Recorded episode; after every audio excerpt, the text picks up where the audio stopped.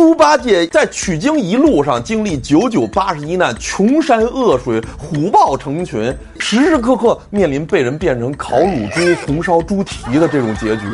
但你会发现，猪八戒依然保持着对大自然的热爱，对美食的追求，该吃就吃，该喝就喝，该睡就睡，就是这种生活的情趣，能让他自己。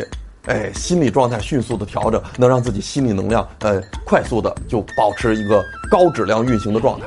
这种危机四伏，依然保持生活情趣，这个也特别让我们佩服。呃，有些人有点压力了之后呢，呃，饭也不吃了，觉也不睡了，业余爱好也都扔了，一天到晚就琢磨着我要完成指标，我要完成指标，完成不了指标怎么样？那你这样的话，你的精神还有你的身体都特别容易崩溃。哎。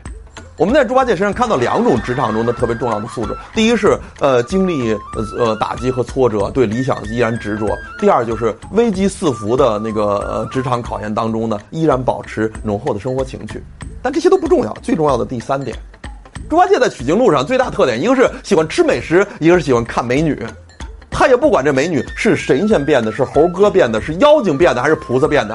只要见到美女，猪八戒流着哈喇子上去说：“姐姐你好，对吧？你跟上一个姐姐好像啊。”哎，每次这事儿一结果，被猴哥骂了，被妖精抓了，被菩萨辱了，被神仙打了，你说他长记性吗？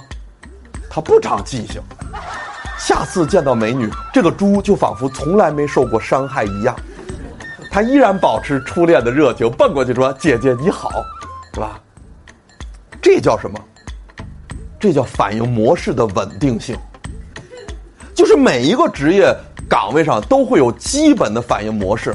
你要想成为职业高手，成为人生的赢家，你要保证不管经历过去怎样的挫折和考验，你的反应模式要稳定不改变。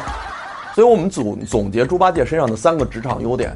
第一个是经历挫折，对理想依然执着；第二个是危机四伏，仍然保持生活情趣；第三个是各种打击之后反应模式依然稳定。那你有了这三点，你才能够在职场当中创造辉煌。